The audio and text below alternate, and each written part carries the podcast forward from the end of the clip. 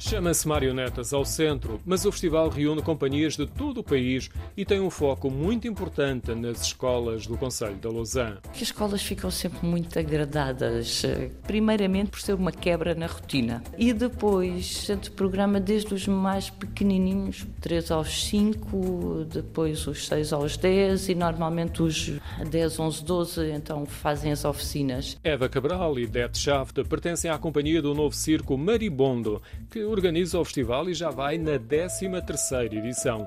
Uma das memórias é o encanto das crianças com os bonecos que ganham vida. Agora, nestes anos de epidemias, conseguimos ter um grupinho pequenininho.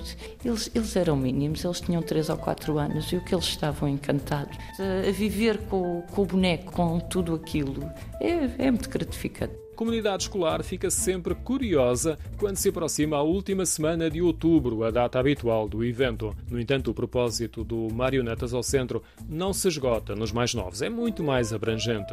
Tem uma componente de entretenimento, mas também tem, uma vez que é um festival, poder dar a conhecer, neste caso vem gente de todo o país, mas dar a conhecer os diferentes trabalhos que se fazem, mesmo em termos de técnicas, não é? Quem faça marionetas de fios, marionetas de varão, marionetas de mesa, etc. Uma ida ao festival tem de ter passagem obrigatória no MOMO, o fascinante e surpreendente Museu do Circo. Está numa antiga escola primária em Foz de Aroça e é um universo de encantos para todas as idades. Além de fotografias, cartazes, objetos, exposições contemporâneas, de vez em quando sobre várias temáticas do circo, temos inúmeros uh, instrumentos e temos uh, uma coisa acho que é muito importante, temos um carinho muito grande para as coisas que estão aqui dentro e eu acho que sabemos também de uma forma agradável de transportar isso para os nossos visitantes, para eles se encantarem com,